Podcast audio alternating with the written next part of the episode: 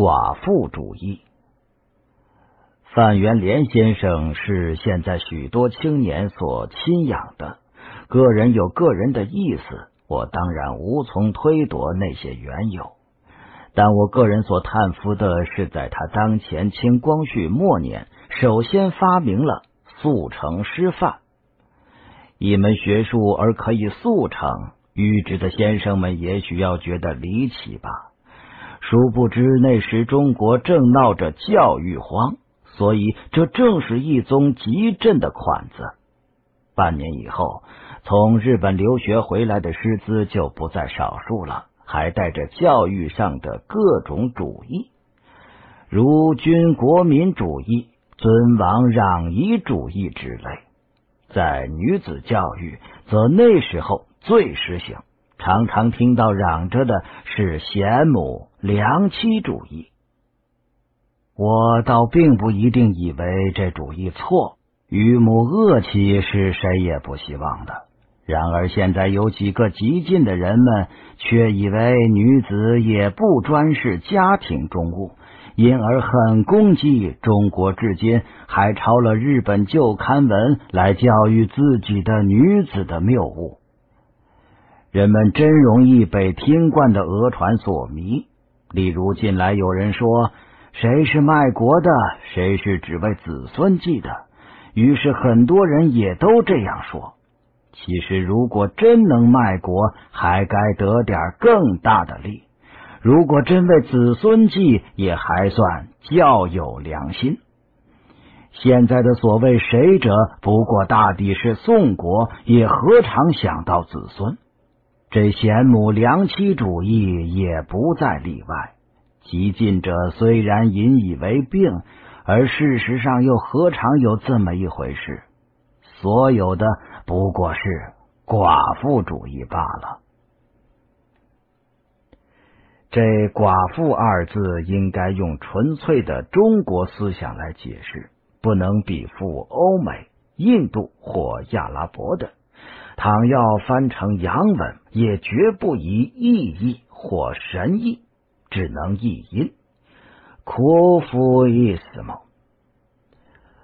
我生以前不知道怎样，我生以后，儒教却已经颇杂了。奉母命权做道场者有之，神道设教者有之，佩服文昌帝君功过格者又有之。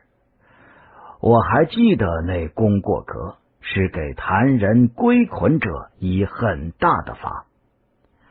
我未出户庭，中国也未有女学校，以前不知道怎样。自从我涉足社会，中国也有了女校，却常听到读书人谈论女学生的事，并且照例是坏事。有时实在太谬妄了，但倘若指出他的矛盾，则说的听的都不大悦。仇恨简直是若杀其父兄，这种言动自然也许是合于儒行的吧？因为圣道广博，无所不包，或者不过是小节，不要紧的。我曾经也略略猜想过这些谣诼的由来：反改革的老先生，色情狂气味的幻想家。制造流言的名人，连常识也没有或别有作用的新闻访视和记者，被学生赶走的校长高教员，谋做校长的教育家，跟着一犬而群吠的一犬。但近来却又发现了一种另外的，是寡妇或女寡妇的校长及社监。这里所谓寡妇是指和丈夫死别的，所谓女寡妇是指和丈夫生离以及不得已而抱独身主义的。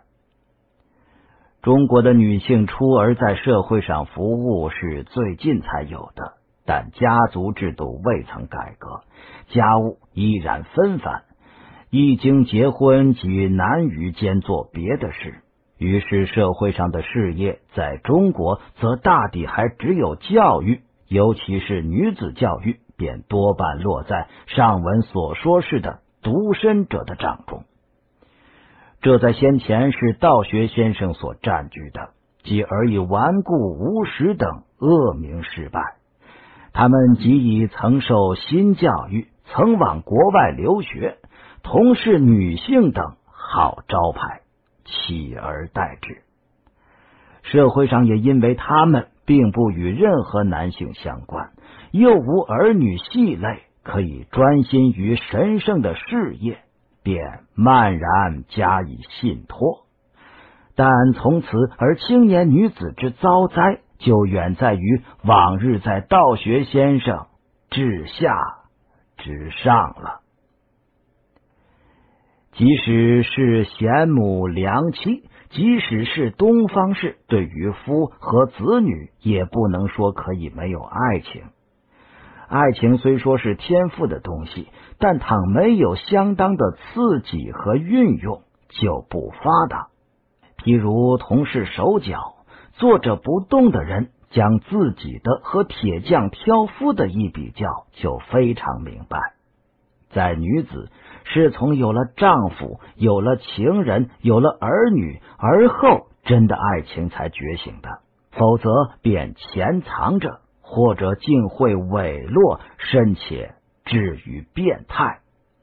所以托独身者来造贤母良妻，简直是请盲人骑瞎马上道，更何论于能否适合现代的新潮流？自然，特殊的独身的女性，世上也并非没有。如那过去的有名的数学家索菲·卡瓦利斯卡尔，现在的思想家。Ellen K 等，但那是一则欲望转了向，一则思想已经透彻的。然而，当学士会愿以奖金表彰卡瓦利斯凯的学术上的名誉时，他给朋友的信里却有这样的话：“我收到各方面的贺信，运命的奇异的鸡刺啊！我从来没有感到过这样的不幸。”至于因为不得已而过着独身生活者，则无论男女，精神上常不免发生变化，有着执拗、猜疑、阴险的性质者居多。欧洲中式的教士，日本维新前的御殿女中，中国历代的宦官，那冷酷嫌狠，都超出常人许多倍。别的独身者也一样。生活既不合自然，心状也就大变，觉得事事都无味，人物都可憎。看见有些天真欢乐的人，便生恨恶。尤其是因为压抑性欲之故，所以与别人的性底事件就敏感多疑、新鲜，因而妒忌。其实这也是势所必至的事儿。为社会所逼迫，表面上固不能不装作纯洁，但内心却终于逃不掉本能之力的牵扯，不自主的蠢动着缺憾之感的。然而，学生是青年，只要不是童养媳或继母治下出身，大抵涉世不深，觉得万事都有光明，思想言行即与此辈正相反。此辈倘能回忆自己的青年时代，本来就可以了解的。然而天下所多的是愚妇人，哪里能想到这些事？始终用了他多年练就的眼光观察一切。见一封信，疑心是情书了；闻一声笑，以为是怀春了。只要男人来访，就是情夫。为什么上公园呢？总该是赴密约，被学生反对，专一运用这种策略的时候不待言，虽在平时也不免如此。加以中国本是流言的出产地方，正人君子也常以这些流言做谈资扩势力，自造的流言尚且奉为至宝，何况是真出于学校当局者之口的呢？自然就更有价值的传布起来了。我以为在古老的国度里，老于世故者和许多青年，在思想言行上似乎有很远的距离。倘观以一律的眼光，结果即往往谬误。譬如中国有许多坏事，各有专名，在书籍上又偏多关于它的别名和隐语。当我编辑周刊时，所收的文稿中没有直犯这些别名和隐语的，在我是向来避而不用。但细一考察，作者是茫无所知，因此也坦然写出。其咎却在中国的坏事的别名隐语太多，而我亦太有所知道，一律即避忌。看这些青年，仿佛中国的将来还有光明；但再看所谓学士大夫，却又不免令人气塞。他们的文章或者古雅，但内心真是干净者有多少？即以今年的士大夫的文言而论，张世钊成文中的“荒学欲贤，自为无忌；两性衔接之，积坚地构；不受减制，静体忘形；谨愿者，尽丧所守”等，可谓真亵渎之极致了。但其实被侮辱的青年学生们是不懂的，即使仿佛懂得。也大概不及我读过一些古文者的深切的看透作者的居心。言归正传吧，因为人们因境遇而思想性格能有这样不同，所以在寡妇或尼寡妇所办的学校里，正当的青年是不能生活的。青年应当天真烂漫。非如他们的阴沉，他们却以为中邪了。青年应当有朝气，敢作为；非如他们的萎缩，他们却以为不安本分了，都有罪。只有集合他们相宜，说的冠冕一点吧，就是极其婉顺的，以他们为师法，使眼光呆滞，面积固定，在学校所化成的阴森的家庭里。并息而行，这才能敷衍到毕业，拜领一张纸，以证明自己在这里被多年陶冶之余，已经失了青春的本来面目，成为精神上的位自先寡的人物。自此又要到社会上传布此道去了。虽然是中国，自然也有一些解放之机。虽然是中国妇女，自然也有一些自立的倾向。所可怕的是，幸而自立之后，又转而凌虐还未自立的人。